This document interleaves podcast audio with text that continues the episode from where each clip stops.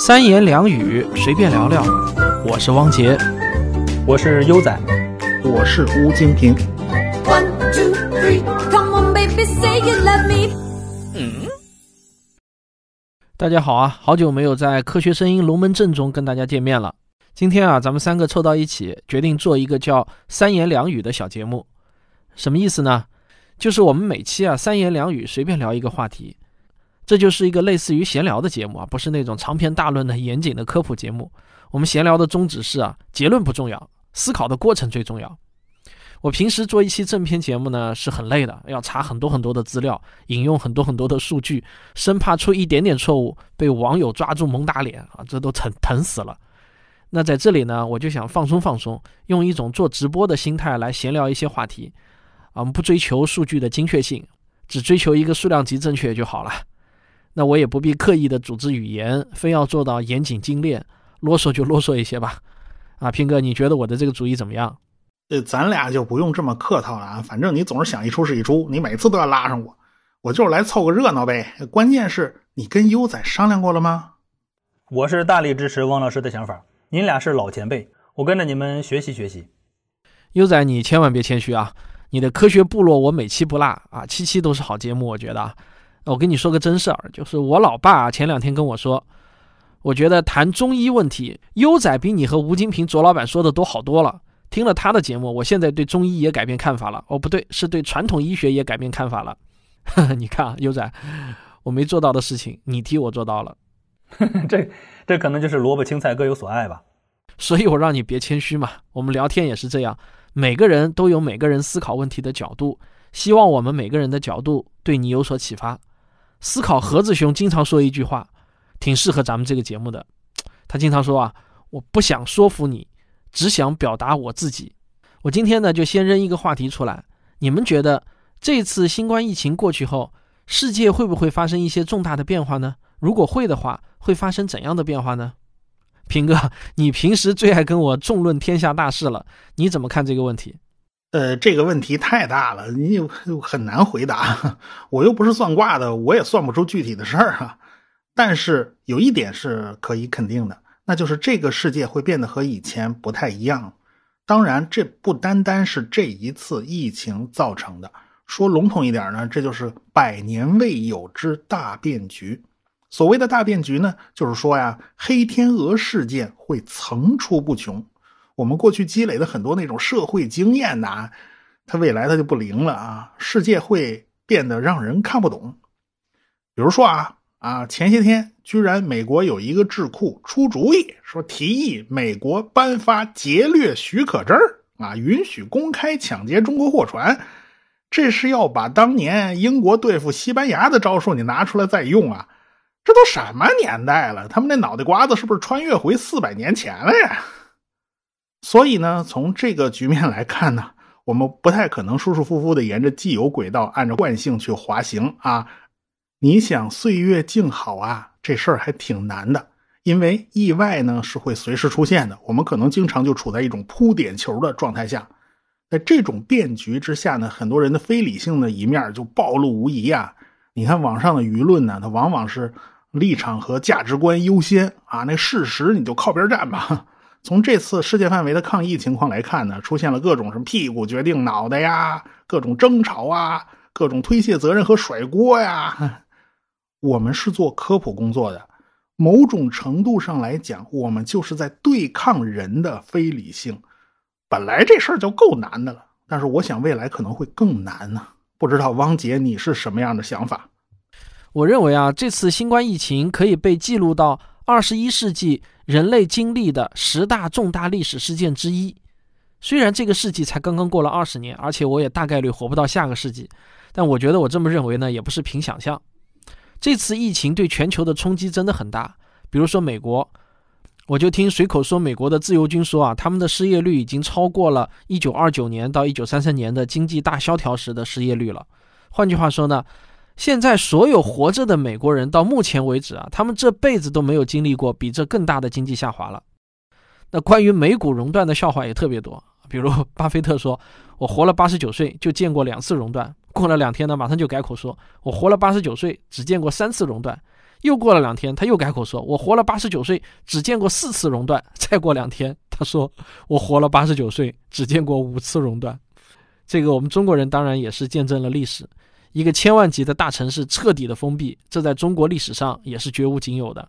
那段时间呢，我们眼里所见到的所有人啊，都戴着口罩，这个景象啊，我感觉就有点像是世界末日要来了。所有的电影院全都关了，到现在都还没有开呢。我真的很怀疑啊，这样的事件在未来两百年之内还会再度上演。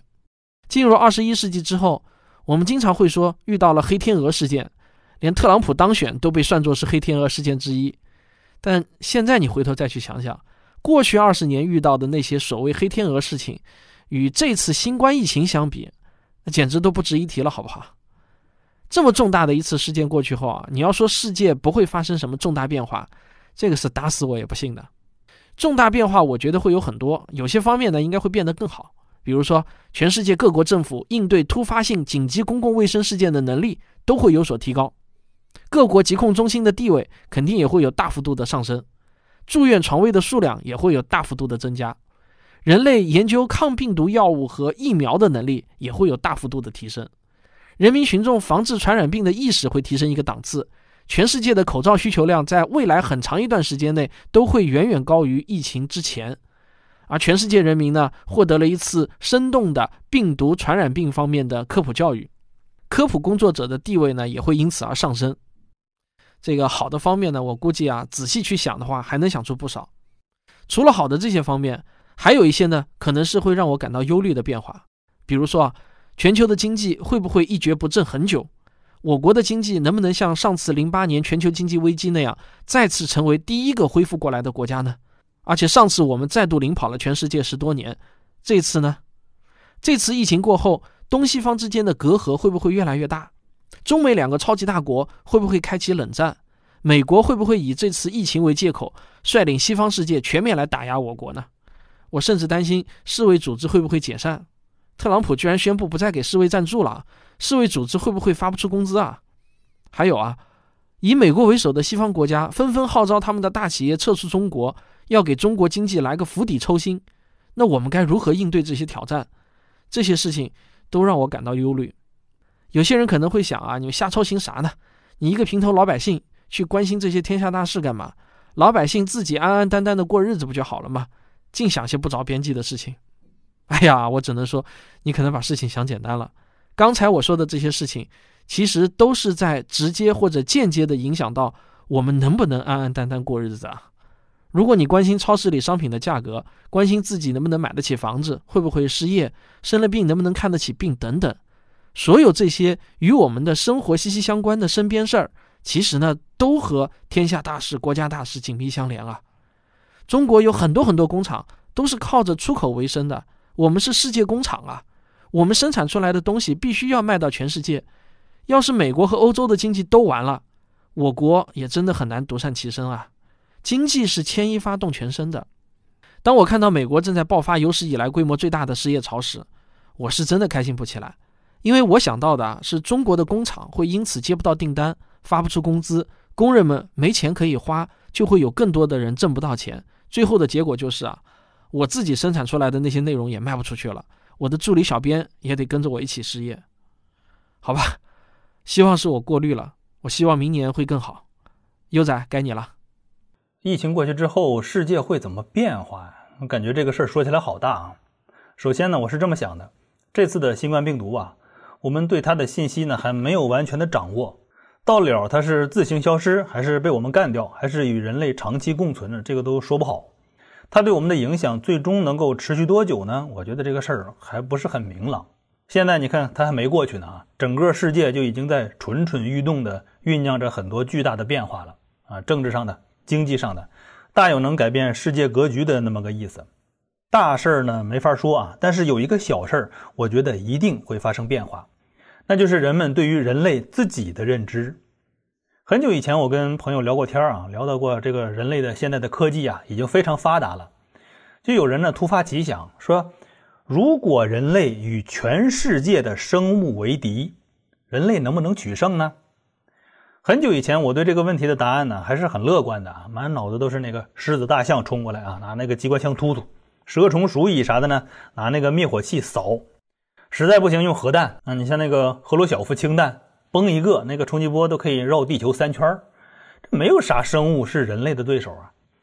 但是呢，这个想法后来我就慢慢的改变了。我现在的观点是，人类会被秒杀。咱们先不说别的啊，就人类肠道里的微生物啊，他们如果造反了，那人就是有九条命也不够造的。你看有些生物哈，它能在极端的条件下生存。你像那个深海热泉旁边的那个生态系统啊，高温高压没事儿。还有大家熟悉的那个水熊虫。超低温、一百多度的高温、强辐射等等环境啊，都不能保证杀死它们。它们能在极端的环境下存活，所以呢，我们管它们叫极端生物。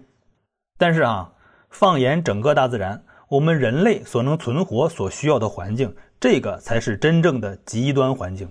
你体温高一度，那就生病；高两度呢，那就开始产生损伤；高三度，那阎王爷就招手了。还有气压、氧含量啊，有毒气体含量。存不存在人类无法抵抗的微生物啊，或者是病毒等等，这些条件呀都很重要。大自然需要把各种的环境都调配到一个极端精密的状态，人类才能在其中生存。从这个意义上看啊，人类才是极端生物啊，一个极端脆弱的生物。我觉得这次疫情过后啊，人们多多少少都会认清这个事实啊，其实我们弱得很啊，如果没有高智商的这个外挂呀，人类早就灭绝八百回了。这个疫情之后呢，呃，各个国家呀可能会在这个医疗科技之中啊增加投入，生物制药等等高科技公司呢可能会是下一个风口啊，也可能会成为衡量一个国家综合国力的重要指标。现代医学越发达的国家，在国际上的话语权呢可能就会越大，而且呢，大家可能会对生化战争产生一些新的认知啊，这个就是我的一点浅见。好了，以上这些啊就是我们的个人看法，仅供您参考啊，也欢迎留言分享您的想法。三言两语，随便聊聊。